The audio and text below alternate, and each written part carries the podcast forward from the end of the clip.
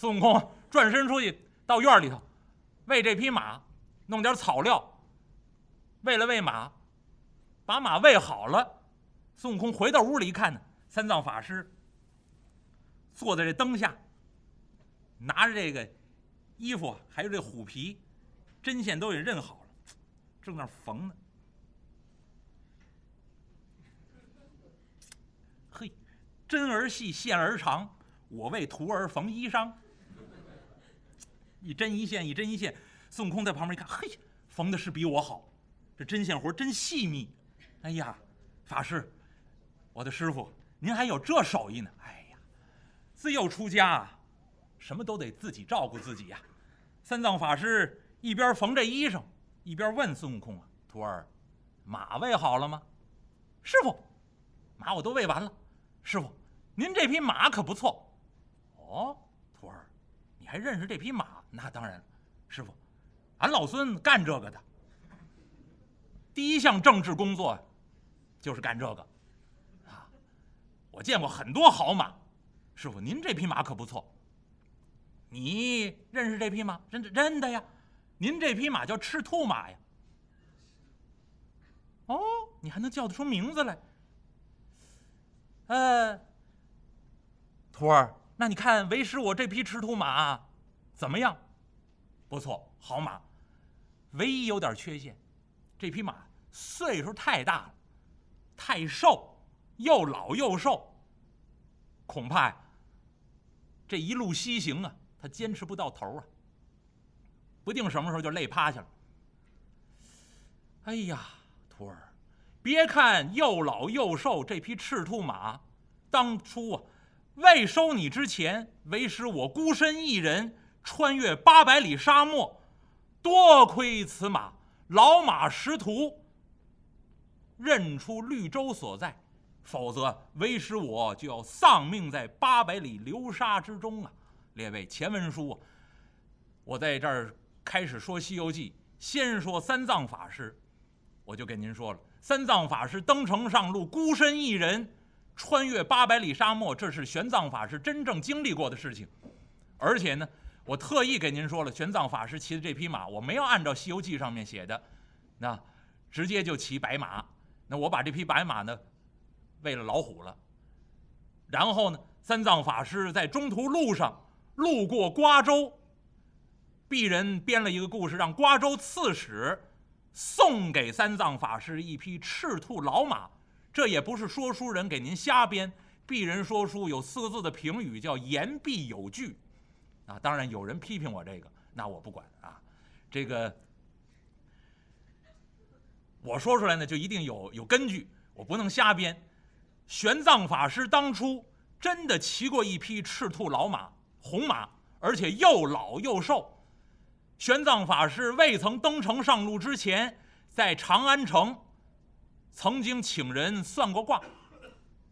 玄奘法师，诸位都知道，真正历史上玄奘法师违越宪章，私往西域，是偷偷的偷越国境出去的，没有得到政府的允许，不像《西游记》里面写的，奉唐王旨意前往西天取经。没有正式旨意，偷逃偷渡出去的，所以玄奘法师出发之前在长安城啊惴惴不安，就担心自己这趟西天取经能不能成功，能不能走得了。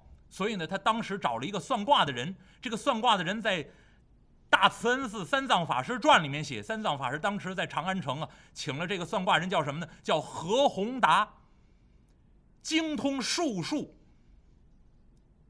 掐诀念咒，算一些事情，往往算得非常准。所以三藏法师当时叫玄，法名应该叫玄奘。玄奘法师就请这何宏达占卜了一卦。这个何宏达占完这一卦，告诉玄奘法师：“你不用担心呢，你这趟往西天取经能不能成行？我告诉你，绝对走得成。而且呢，你走的这个状态是骑一匹。”老赤瘦马，七鞍有铁，这是三藏法师传里面的原文。何宏达告诉三藏法师的，我给你占卜出来，你往西天去，路上骑一匹红马，老赤瘦马，又老又红又瘦这么一匹马，马鞍子是上面涂的漆，马鞍子上面呢还镶了铁，漆鞍有铁。到后来，玄奘法师在玉门关过瓜州，真的有当地一个胡人送给玄奘法师一匹老马，这匹马又老又红又瘦，而且玄奘法师一看这个鞍子上面漆鞍是铁，装饰了铁的图案，所以玄奘法师就想起来当初在长安城算的这一卦，毅然决然登城上路，哪怕前面有八百里流沙。这是历史上真正出现过的事情，所以学徒我给您编前面的故事的时候，瓜州刺史送给玄奘法师一匹赤兔马，绝不是瞎编，言必有据，啊，这不用鼓掌，谢谢诸位。那么到现在，孙悟空一看，师傅您这匹马是不错，但是岁数太大，恐怕呀，不能跟咱们完成西天取经这事儿。玄奘法师一看，哎，徒儿，想起来呀，这匹赤兔马搭救过为师我的性命，这也算他一番功劳，能走到哪儿就算哪儿吧。玄奘法师就把自己穿越八百里沙漠这点事情一五一十说了这么一遍。孙悟空在旁边一听，嚯，师傅您可真不容易，得亏有这匹赤兔老马，师傅。这要有会写的人、会编书的人，把您这故事编出来，能说一段书啊！玄奘法师一看，哎，我这点事儿算什么呀？赤兔马有人骑过，我骑这匹赤兔马不算什么事儿。在我之前，有一位了不起的英雄骑过这匹赤兔马，那有的是故事，早已经有说书人把它编出来了。孙悟空在旁边一听，嚯，师傅！这故事您知道吗？那我太知道了。哎，徒儿，这段故事正是你在山下压着这段时间，恐怕你不知道吧？嗯，师傅，哎，徒儿我还真不知道，我在山下压了五百多年呢。列位，您要看玄奘法师登城上路，我跟您说是贞观三年，公元六百二十九年，往前推整五百年，是。公元一百二十九年，是什么年号呢？东汉汉顺帝刘保年号是永建四年，正好五百年前。但是五百多年，你要再对应《西游记》上的原文，那就是王莽篡位建立东汉这么段时间，孙悟空就被压下来了。三藏法师一看，徒儿，你在山下压的这段时间，哎呀！那中国一代出了不少的英雄啊，有一大段故事。孙悟空一看，师傅今儿闲着也闲着，待着也待着，没事干。您这一边缝衣裳，您一边给我讲讲这故事啊。这个赤兔马当年有什么样的大英雄曾经骑过它？哎呀，徒儿，你要听这个故事啊，那可说来话长了。我说说你听听，在想当初，孙悟空一听啊。师傅，你也会这句话？这有什么不会的？想当初不就是朗朗恶告吗？这话我都是跟你学的呀。当初你说自己的身世的时候，不是也想当初呢吗？我也学了这么段话，在想当初有这么段故事。孙悟空啊，搬了个小板凳，往前凑了凑，往师傅腿腿边上这么一坐。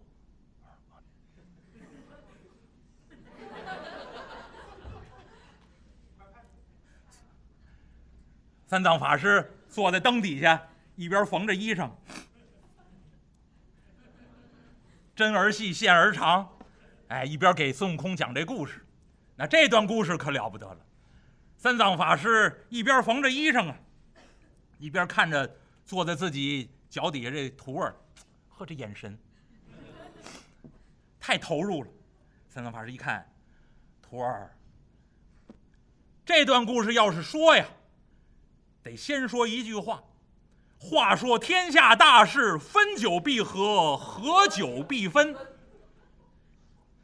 汉高祖刘邦斩蛇起义，建基立业，建立下大汉朝的基业。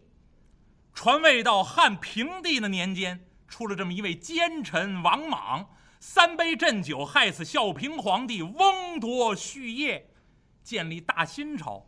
到后来又出了一位刘秀刘文书，叫中兴汉室，建立东汉。东汉又传了这么几代，传到东汉末年，汉桓帝、汉灵帝的时候，朝政日非，天下大乱，叫干戈四起呀。孙悟空一听，师傅，您简主要的说。前头这点事儿啊，我大概其知道，就我被山压下来之后，这东汉这段事我不大知道。悟空别忙，你看看，差点扎着我手。三藏法师接着往下说，到东汉末年，天下诸侯割据，有这么几位了不起的英雄，其中啊，有这么三位英雄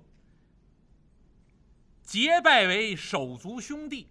大爷刘备刘玄德，二爷叫关羽关云长，三弟叫张飞张翼德。刘关张弟兄桃园结义，一个头磕在地上。但是呢，他们有一个最重要的敌人，这个人也是个了不起的人物，身为丞相，一人之下，万万人之上，挟天子而令诸侯。这个人叫曹操，曹孟德。孙悟空一听，这人我不知道。嗯，对你，你压在山底下呢。悟空别插话，啊，压言。三藏法师接着说呀：“刘关张弟兄镇守徐州，曹操带兵攻打徐州，刘关张弟兄失散。大爷刘备投奔河北袁绍，三弟张飞暂居芒砀山。”占山为王，落草为寇，唯独这位二爷关羽关云长。关云长镇守下邳，保护刘备的两位嫂嫂甘夫人和糜夫人。刘备把家眷托付给二弟云长，认为是万无一失，所以关云长镇守下邳。大哥走了，三弟走了，关云长都不知道，那边已经败了。曹兵曹将团团围困，关云长誓死要守住这座下邳城，但是最后中了程昱之计，把关云长诓出城外。曹兵曹将团团将关云长围困在下邳城外土山之上，一层一层往上围，一层一层往上裹。关云长一看，曹兵曹将势如海水。要想冲出重围，再回下邳城，万难做到。与此同时，曹操命人在下邳城中放起一把大火，以惊关云长之心。关云长以为下邳失守，心中难过。这个时候，关云长一看曹兵曹将，如同拨开浪裂的香花，人马往两旁边这么一分。有一人呢，单人独骑冲上土山。关云长一看，来的这个人正是自己在曹营的好朋友，叫张辽张文远。张辽来到土山之上，面见关云长，劝说关羽归降。这个张辽张文远要说这个说话之道，张辽了不起，就在屯土山之上，用自己。三寸不烂之舌，两行伶牙俐齿，把关云长说的无路可退，只能归降。张辽在土山之上则关羽以三罪：你现在要想死很容易，你冲下去，曹兵曹将往上这么一围，你单人独骑能杀多少？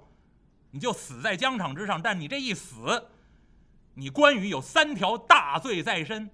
张辽责之以三罪，这头一项罪，当初你们刘关张弟兄一个头磕在地上，不同不求同年同月同日生，但求同年同月同日死。到如今，你们刘关张弟兄战败了，刘皇叔不知存亡，三将军不知生死，你都没打听清楚，你关羽就要效匹夫之勇，死在疆场之上。那倘若将来刘皇叔复出，三将军复出，再想找你关云长，你已经死了。那当初你们弟兄一个头磕在地上有誓言呢，那你让刘皇叔和三将军是遵守誓言跟着你一块儿死呢，还是让他们违背誓言偷活于世上呢？所以你陷弟兄于不义，这是你一条大罪。第二条大罪，张辽告诉关羽你现在这一死，刘皇叔把两位夫人托付给你，家眷之重。你现在死了，两位皇嫂无所依赖。你有被皇叔之托，其罪二也。第三条大罪，当初你们刘关张弟兄一个头磕在地上，誓服汉室，要辅佐大汉朝，重兴汉室。您现在效匹夫之勇，您就死了，是为不忠，其罪三也。有这三条大罪，关云长啊，一推五柳长髯，这个为难了。张辽一看，行，赶紧再进一步。我告诉你，您现在呀，只能归降曹丞相。您要归降，有三条便利的条件，我给你找着退路。你要归降了，第一可以保你有用之身，将来报效国家；第二可以保全刘刘皇叔两位夫人，不负刘皇叔之所托。第三，您现在活下去，将来打听刘皇叔的下落，万一刘皇叔还活着，你们弟兄还有相见之机。有此三变，张辽、张文远多能说。责之以三罪，劝之以三变。关云长一推五柳长髯，这，但是关云长一想，归降就是归降。这“归降”这俩字太难听了，我关云长是什么样的人？我怎么能投降呢？所以关云长心中辗转一想啊，文远，你责之以三罪，告之以三变，我关云长约之以三事。咱们呢有条件，你要让我归降可以，我这头一样条件，降汉不降曹。要归降，我归降的是大汉朝，我可不归降你曹丞相。张辽、张文远一听啊，这话你能说呀？我怎么跟关曹丞相去说呀？降汉不降曹，这我说不出口啊。张辽、张文远心中一动，就这第一个条件，恐怕我家丞相就不能答应。再一听关云长说了，头一样降汉不降曹，第二样我要。大哥刘备、左将军宜城亭侯的俸禄，奉养两位皇嫂。另外，任何闲杂人等不许道门骚扰，内外有别。这是两位夫人。张辽听了，点点头。这个条件恐怕容易答应。第三个条件，张张辽一听啊，这个太难了。关云长提出这第三个条件，告诉张辽：“我要归降曹操，可以。”将来打听大哥刘备的下落，不管千里万里，我要前往寻凶，我就要辞曹而去，你不能拦着我。这段书叫《屯土山约三事》，关云长立下这么三个条件。张辽、张文远一听啊，哎呀，你有三个条件，我回去面见我家丞相，丞相能不能答应，那全看丞相的。张辽一抱拳。骑马下山，回去面见曹操。来到曹操面前，曹操这等着呢，就盼着关羽来来降啊。最爱的就是关云长，那太爱了，那不是一般的爱。就盼着关云长能到自己手下来。张辽自告奋勇到土山之上劝说关羽归降。曹操在中军大寨这等着，等来等去，等去等来，一看张辽回来了。张辽扑通一声跪到曹操面前：“丞相，是这么这么这么回事一五一十把事情这么一说，关云长同意归降，但是提出三个条件。曹操一听，你且讲来。张辽跪在地上一抬头：“丞相，关公提出这第一个条件呢，他这个……”张辽真说不出口啊。降汉不降曹，他那他那意思就骂您呢。您是汉之贼也，您不是正统的大汉朝，人家不归降您。这张辽心里这个辗转呢，这话怎么说呀？曹操坐在上的，曹操叫奸雄啊，既奸又雄，不是一般的奸臣。列位可听清楚了，一般人都把他塑造成奸臣，大错特错。鄙人说三国一定强调这个，这是奸雄。奸臣是奸臣，同时他还是大英雄，大英雄必有大气魄。曹操一捻长髯，微睁细目，文远，出你之口，入我之耳。转述关公之言，但说无妨。曹操毫不介意，你说你的，你转述的是关羽的话，没关系。张辽一抬头，丞相，关公说了，这头一个条件叫降汉，不降曹。曹操手捻长髯，微睁细目，哎呀呀呀呀呀！哈哈哈哈哈哈！这段表情叫二三三三三三三三三。曹操乐了。张辽、张文远说完了这个话，曹营众战将听了，也心中觉得：哎呦，这个话曹操听了一定生气。万没想到，曹操二三三三三了，哈哈大笑，笑完了，把手这么一摆，嘿嘿，汉即我也，我即汉也。曹操心里话说：“这关云长小孩子话，我就是大汉朝，大汉朝就是我，挟天子而令诸侯，我把皇帝都攥在手心里头，还分什么汉，还分什么我呀？我即汉也，汉即我也，同意了，和轻描淡写。”张文远一看，丞相，关公说了，这第二个条件呢，要。他大哥左将军宜城亭侯的俸禄，奉养两位皇嫂，任何闲杂人等不许道门惊扰。哎，此乃家务，理当如此，内外有别。要刘备的俸禄加倍给之，双工资，多给。要钱还不好办这太容易了。曹操一摆手，第二个条件答应了。第三个条件，张辽跪在地上一抬头，丞相，关公还提出一个条件，你且讲来。这，丞相，关公说，将来打听大哥刘备的下落，不管千里万里，他要辞您而去。这公，哎，哎。老夫养他则甚。这一条不能答应。哦，你要你大哥左将军宜城亭侯的俸禄，我给双工资。我花大价钱养着你，把你养的白白胖胖，吃饱了喝足了。听见你大哥刘备下落，拍拍屁股走了，那干什么呀？我冤大头啊！那曹操不干，一摆手，呃，不行。这绝不能答应。张辽爱惜关羽啊，尊敬关羽，必须保全关羽的性命。张辽跪爬了半步，丞相，丞相啊，岂不闻欲让众人国事之论乎？张辽说了这么一番话，欲让众人国事之论。孙悟空在旁边蹲着，这么一听，师傅。这什么意思？